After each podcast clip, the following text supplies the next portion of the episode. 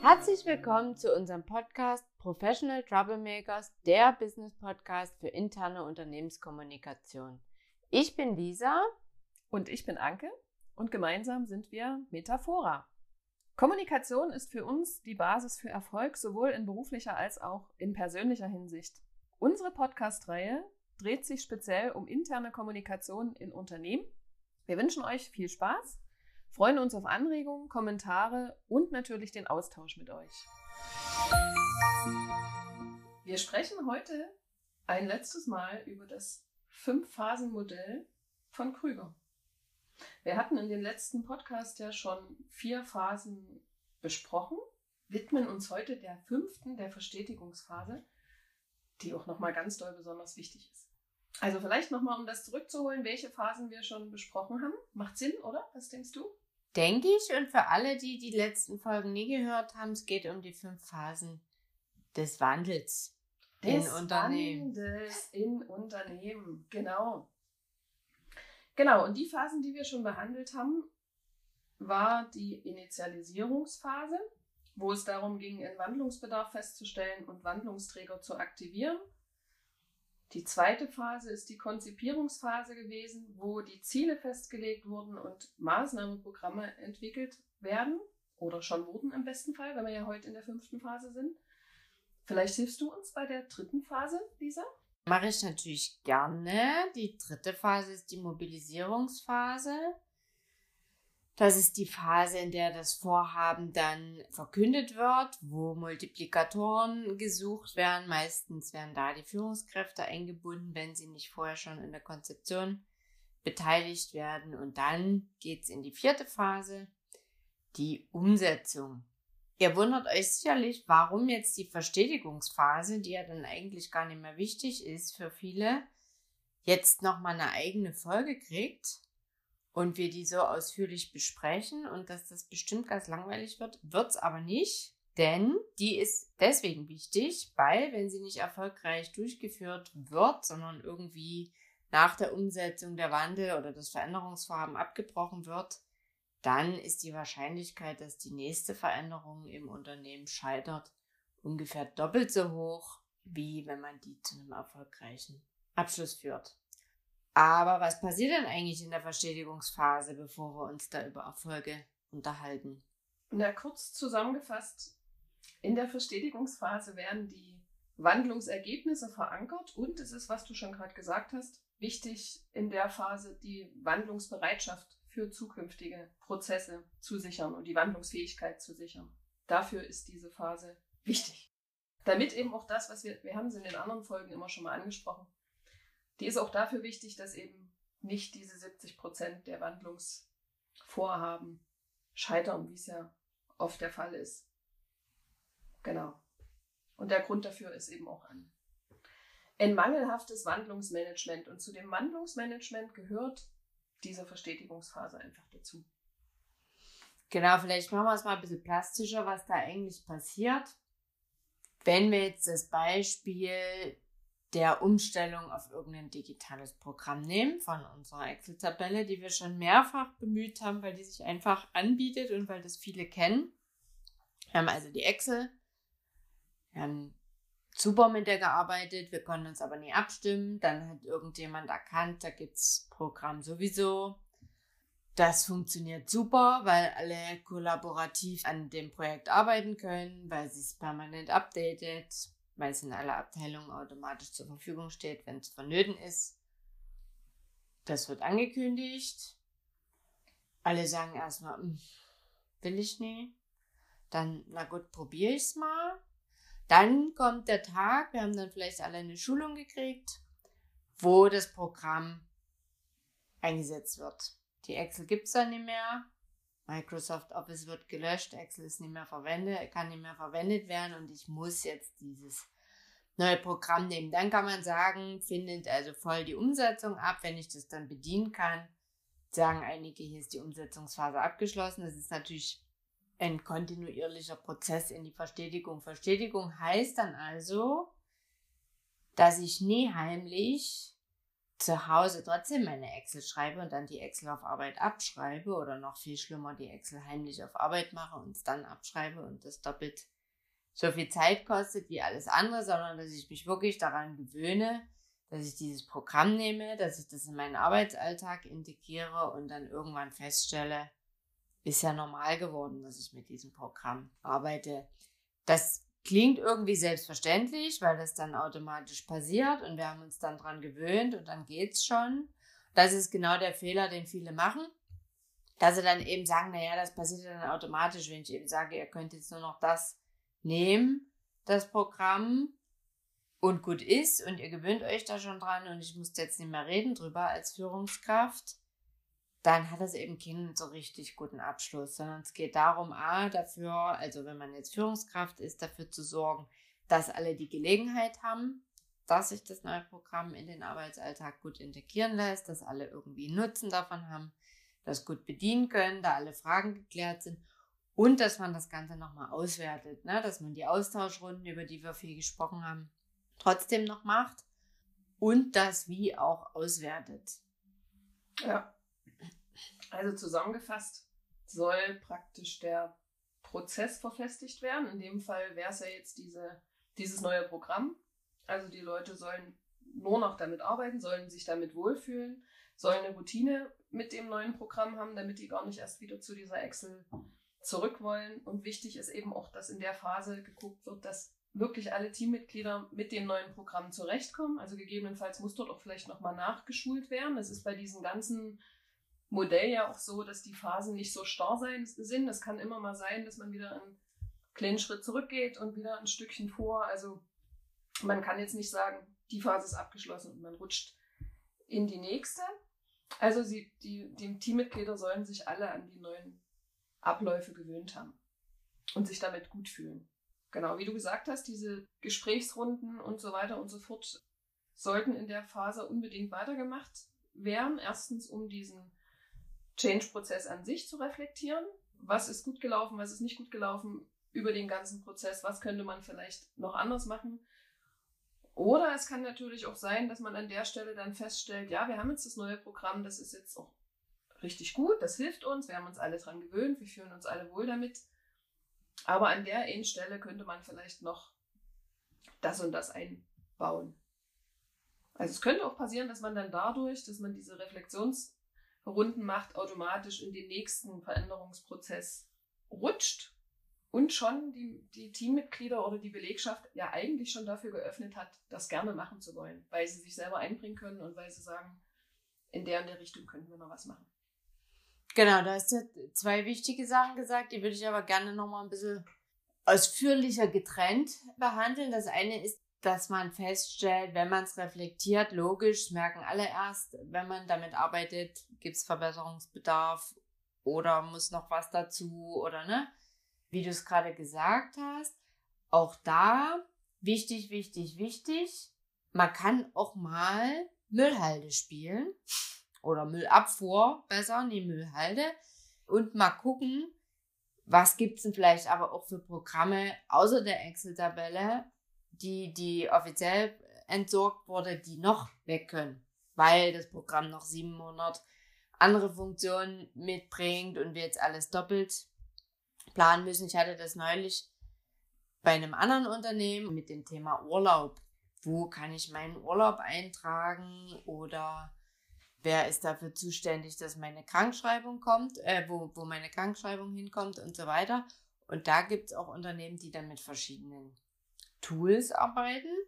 Ja, wir nennen ja hier keine Produktnamen, deswegen will ich mir auch keins ausdenken, aber da gibt es Tools, da, da kann man gucken, wie sind die Ressourcen verteilt, wer macht wann was. Dann gibt es Tools, wo die Arbeitszeiten, Projekte, Stundenerfassung und eben auch Urlaub und sowas eingepflegt werden und krank. Dann gibt es wieder nochmal andere Tools, die dann den Projektablauf darstellen mit nochmal Stundenerfassung und Abwesenheiten, wo man dann also als Mitarbeiter irgendwann vor der Aufgabe ist, dass man vier oder fünf verschiedene Programme bedienen muss, um Abwesenheiten einzutragen oder Stundenerfassung oder sowas. Und solche Prozesse sind immer gut geeignet, auch mal zu gucken, die nur was brauchen wir jetzt neu, was muss man verändern, was kommt noch dazu, sondern auch mal zu gucken, wo doppelten sich das eigentlich?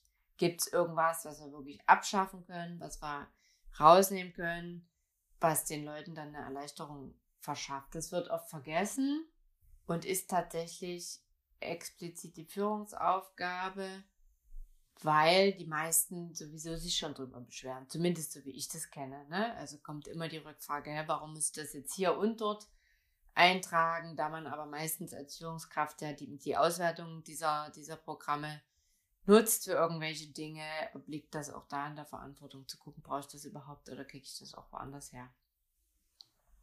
Das nur noch zur Ergänzung, um nicht, nicht nur zu gucken, was brauchen wir noch dazu, sondern ja, kann vielleicht kann auch, auch was weg. weg. Ja, ja. Genau. genau. Zum Beispiel, wir hatten die letzten beiden Folgen, deswegen sollten wir es auch diese Folge wieder nehmen, dieses Beispiel mit den dem Restaurant. Mit dem Restaurant, genau. Mhm. Und der automatischen Bestellungserfassung in einem Handy, glaube ich, hat man gesagt. Mhm. Ne? Also automatisch nicht. Ich denke, die müssen da schon noch was machen, aber zumindest nicht mehr mit Stift ja. und Zettel, sondern eher digital. Genau. Da gehört vielleicht zum Beispiel dazu, wir haben jetzt eine digitalisierte Bestellungserfassung per Handy und wir können jetzt also alle nur noch mit Karte bezahlen. Ja, digitalisierte Welt, wird sowieso alles umgestellt, brauchen wir vielleicht keine Barkasse mehr.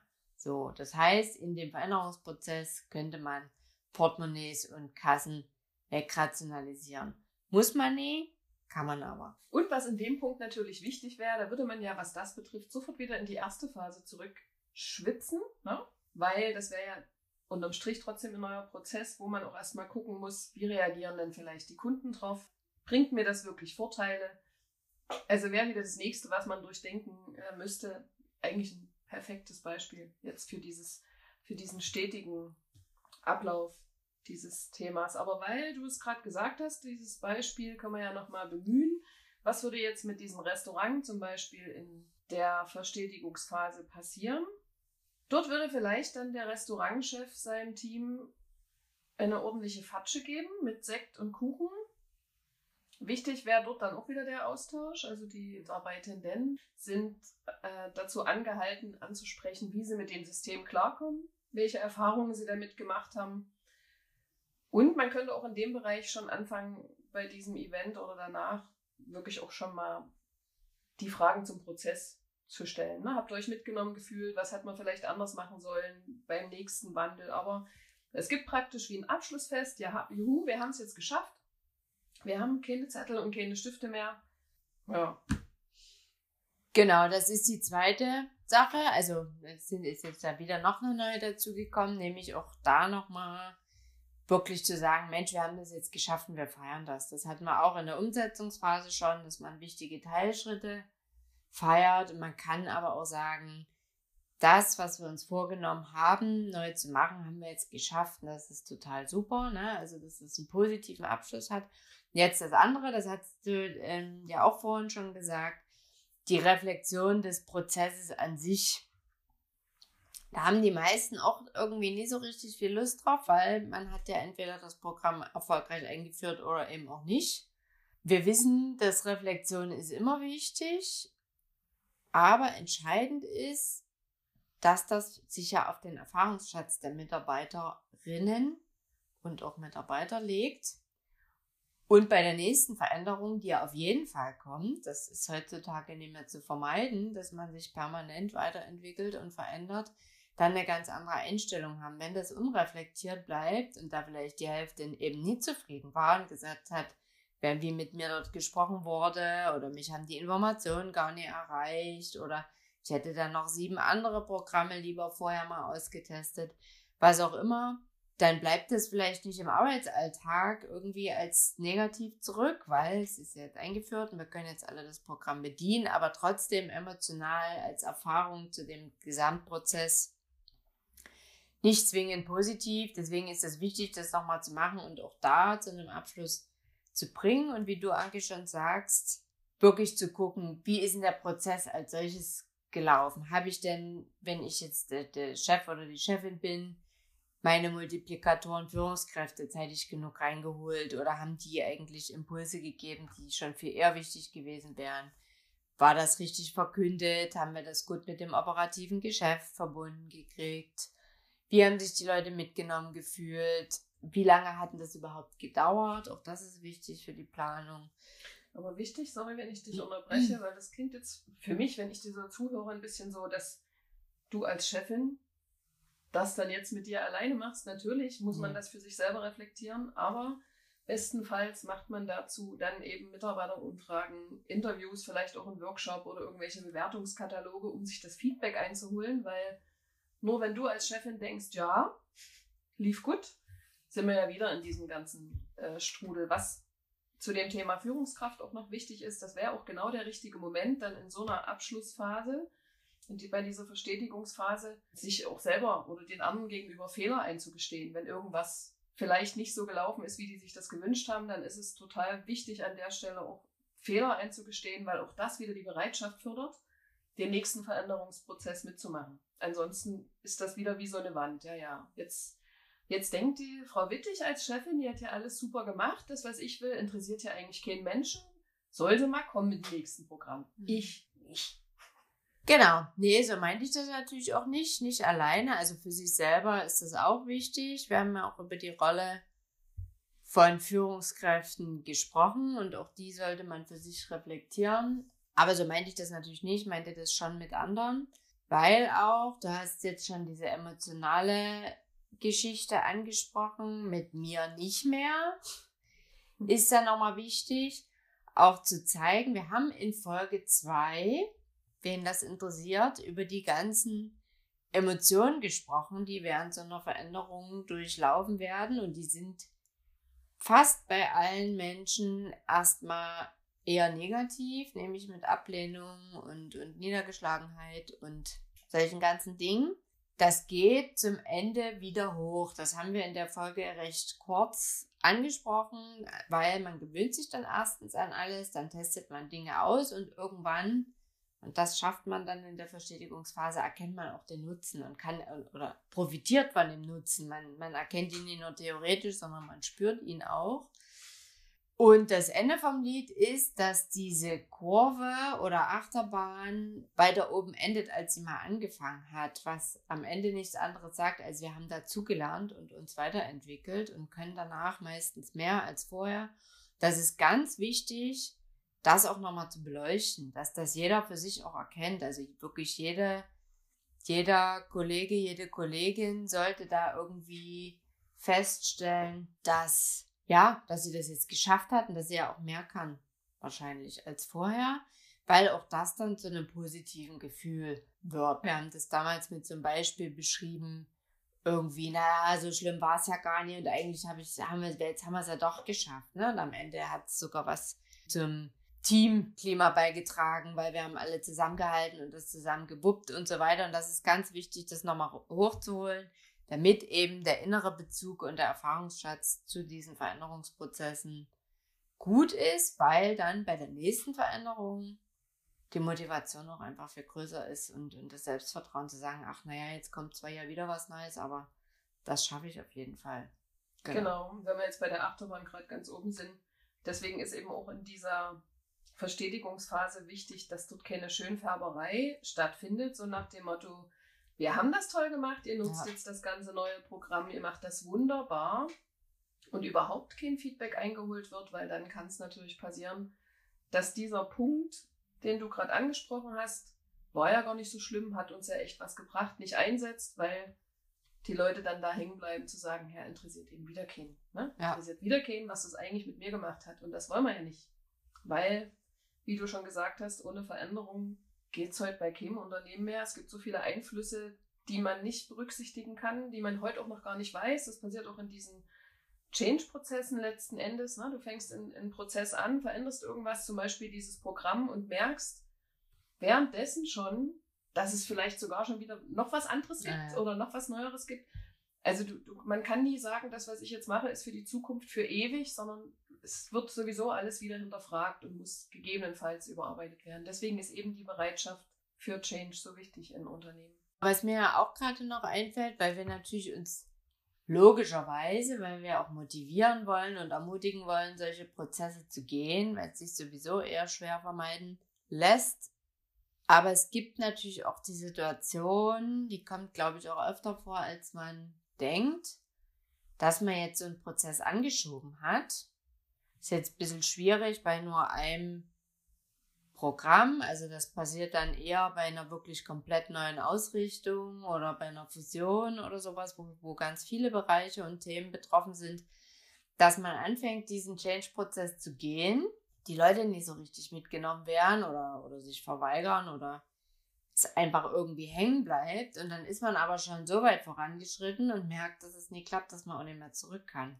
Also funktioniert dann weder das Neue noch das Alte und auch da habe ich es nie selten erlebt, dass dann einfach nochmal was Drittes Neues ausprobiert wurde und das dann auf Biegen und Brechen durchgezogen wurde, um überhaupt wieder arbeitsfähig zu werden, was auch total nachvollziehbar war. Und wie du schon sagst, auch das muss dann nochmal reflektiert werden, weil das natürlich mit viel mehr Emotionen verbunden ist, als vielleicht so ein Programm oder ich muss jetzt mit meinem Büro umziehen, weil es umgestaltet wird. Das geht dann wirklich an, an die Substanz eines jeden, jeden Einzelnen. Da ist es auch wichtig, das nochmal aufzufangen, zu reflektieren, vielleicht auch neue Abläufe zu etablieren, wenn das das nächste Mal kommt, ne? so eine Prozesse. Das muss man ja auch nie nur als, als Geschäftsführung oder Führungskraft machen, sondern auch das kann man in so einem Auswertungsprozess nochmal anpassen.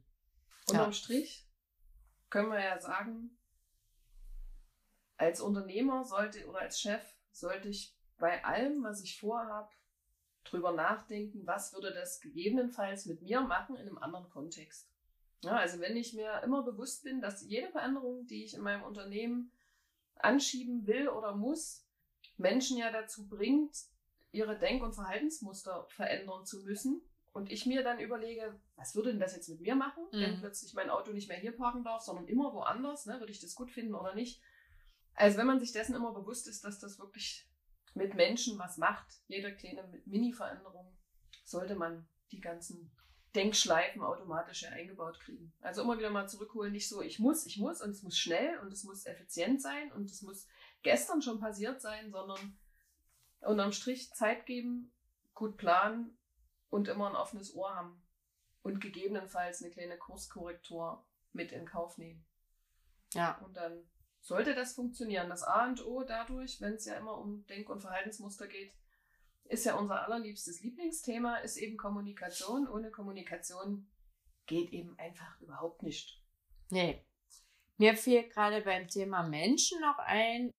Es gibt ja auch Menschen außerhalb des Unternehmens. Wir konzentrieren uns natürlich Verrückt. immer hauptsächlich auf die Leute drinnen, nämlich die Mitarbeiterinnen und Mitarbeiter, weil das unser Fokus ist. Aber Kunden, Kooperationspartner, Anteilseigner, wer auch immer, Lieferanten. Alle im Außen eben? Alle im Außen. Auch die kriegen ja mit. Das hatten wir jetzt immer mal am Rande. Die sind genauso verunsichert, merken, es verändert sich was, wollen natürlich verlässlichen, verlässlichen Partner an ihrer Seite. Auch die interessieren sich dafür oder haben ja mitgekriegt, wie es gelaufen ist. Und da kriegt man schon auch immer mal ein gutes Feedback wie man es vielleicht anders machen kann in der Kommunikation. Hat man das zu zeitig nach außen gegeben oder zu spät? Waren es zu wenig Informationen? Wie hat man die eingebunden? Ne? Das kommt natürlich auch immer auf die Größe der Veränderungen an, wie viel man da äh, kommunizieren muss und was man da auch sagt. Aber wichtig ist trotzdem auch mit denen immer zu reden und in Kontakt zu bleiben und zu gucken, wie kann man es da besser machen. Genau, macht ja dann auch total Sinn, dass in dieser Phase, genau, wenn man das Feedback sich von den Mitarbeitern einholt, das einfach auch auf die eine oder andere Art und Weise von außen zu holen. Genau, da würde ich jetzt keinen Bewertungsbogen nee, nehmen, sondern da bietet sich eher Doch, an, den Telefonhörer sich, mal näher nee, anzunehmen. Ich glaube, es bietet sich eher ein 50-seitiger genau. Multiple Choice Bewertungsbogen. Das machen wir auch ja alle immer gerne. Mhm. Deswegen. Da freuen wir uns sehr. Ja. Jeder von uns. Haben Sie kurz Zeit für eine Umfrage? Ja. Genau. Also, du hast es vorhin schon mal gesagt, wir wollen ja dafür sensibilisieren. Wir wollen jetzt nicht, also wir wollen jetzt keine Angst vor Change-Prozessen verbreiten, weil die sind wichtig und die sind auch umsetzbar. Also unterm Strich nochmal Mut gemacht für, für jeden Change-Prozess, der von euch umgesetzt werden will. Genau, das ist vielleicht auch so der Abschluss des Modells, weil wir sind jetzt mit den Phasen durch, fangen jetzt von vorne an, wenn wir die nächste Veränderung angehen. Das ersparen wir euch aber. Aber nochmal so abschließend haben wir das gewählt. Es gibt ja noch viele andere, weil es A sehr, sehr flexibel ist, wie so ein Prozess auch ist. Man kann da hin und her springen und vor und zurück, wie es eben im Leben auch ist und weil es nie so sehr festgelegt ist, wann da was passieren muss. Und das kann eine gute Orientierung sein. Ne? Wir haben jetzt überall so zumindest grob gesagt, was man machen kann. Genau hängt das natürlich dann immer davon ab, was eigentlich die Veränderung ist. Aber da der Rat, deswegen gibt es ja so eine Modelle, guckt euch das vorher an, guckt, was sind so die Ziele eigentlich dabei. Das haben wir ja auch besprochen und wie kann ich das gut vorbereiten, dann geht das auch. Und das kann man auch zwischendurch. Auch das haben wir oft genug gesagt. Plan und Konzept ist ganz wichtig, weil man da irgendwie ein Gefühl dafür kriegt, worauf man sich einlässt. Am Ende kommt es trotzdem immer anders, als man denkt, weil dann irgendjemand um die Ecke kommt mit noch einer ganz anderen, viel besseren Idee oder ein Großauftrag reinkommt, dass man nie alles so umsetzen kann, wie man das will oder es kommt Corona und alle gehen erstmal ins Homeoffice, dann muss man sowieso alles anders denken. Also es kommt immer anders, als man irgendwie das mal geplant hat. Wenn man aber weiß, wo man hin will und mit wem man wann dazu reden muss, über was, ist es auch viel einfacher, an diese neuen, unvorhergesehenen Ereignisse oder Gegebenheiten einfach einen neuen Plan zu machen oder den Plan anzupassen. Ja, und was tatsächlich aus meiner Sicht auch hilft, nicht um jetzt den Werbeblock für uns äh, einzuschieben. Doch. In dem Fall ist es der Werbeblock für uns. Es macht bei jedem Change-Prozess schon Sinn, sich Unterstützung von außen zu holen. Weil jeder, der hier zuhört, kennt das, ob jetzt Führungskraft, ob Chef oder ob Mitarbeiter in irgendeinem Unternehmen. Der Arbeitsalltag ist so voll mit Aufgaben, die zu erledigen sind und sich selber zu disziplinieren, sich an diesen Ablauf in Anführungszeichen zu halten und dieses Controlling durchzuführen. Wo stehen wir denn jetzt? Und alle möglichen Blickwinkel auch von außen mit, mit einzubeziehen, ist in dem Alltagsgeschäft schwer. Und es macht tatsächlich Sinn, sich jemand Drittes dazu zu holen, bestenfalls uns, der äh, dabei unterstützt und immer mal wieder hinguckt auf die kleinen Momente, die so kommen können, die man selber gar nicht so auf dem Schirm hat. Habe ich jetzt mit Herrn Müller schon gesprochen oder nur mit Frau Schulze zum Beispiel? Ne? Das würde jemand von außen dann eher mitkriegen, als wenn man in dem täglichen Alltag drinsteckt. Ja, das und wir waren gestern gemeinsam bei einem Vortrag zum Thema Wahrnehmung, wo wir gelernt haben, mal wieder, dass jeder Mensch eine sehr eingeschränkte Wahrnehmung hat und auch vor allen Dingen Erinnerungen und eigentlich nur das wahrnimmt, was ihn selber interessiert und tangiert und bewegt und beschäftigt und viele andere Sachen ausblendet oder gar nicht erst registriert. Und je mehr Leute einen Blick werfen können, desto mehr verschiedene Wahrnehmungen kann man erstens mitkriegen und wenn jemand ganz von außen kommt und unvoreingenommen ist, konzentriert er sich auch nie nur auf die Sachen, die man selber für wichtig hält, sondern da fällt vielleicht nochmal was ganz anderes auf. Da hast du recht, weil zum Thema Wahrnehmung ist natürlich schon ganz logisch eine große Diskrepanz vorhanden zwischen der Wahrnehmung eines Chefs und der eines Mitarbeitenden. Genau. Zu allen Themen. Ist ja ganz logisch. Ja. Dementsprechend ein Hoch auf externe Berater. In dem Fall auf uns. Genau. Gut, ich denke, damit sind wir mit dem Fünf-Phasen-Change-Modell von Krüger durch und hoffen, es hat dem einen oder anderen was gebracht, seine eigenen Prozesse gut zu planen und gehen jetzt fröhlich ins Himmelfahrtswochenende. Genau, wir gehen fröhlich ins Himmelfahrtswochenende. Wünschen euch ganz viel Spaß und Erfolg bei den zukünftigen Aufgaben. Würden uns freuen, wenn ihr einfach mal irgendwo ein Feedback hinterlasst, also auf unseren einschlägigen Kanälen, und falls ihr einen Change-Prozess bereits anhand des Modells schon mal umgesetzt habt, würden uns auch eure Erfahrungen damit interessieren. Gerne auch in der Podcast-Folge. Gebt uns eure Beispiele und dann besprechen wir das mal zusammen. So machen wir das. Bis dahin eine gute Zeit. Tschüssi. Tschüss. Schön, dass ihr dabei wart. Wir freuen uns auf die nächste Folge. Bis dahin findet ihr weitere Neuigkeiten auf Instagram und LinkedIn, dort unter Metaphora.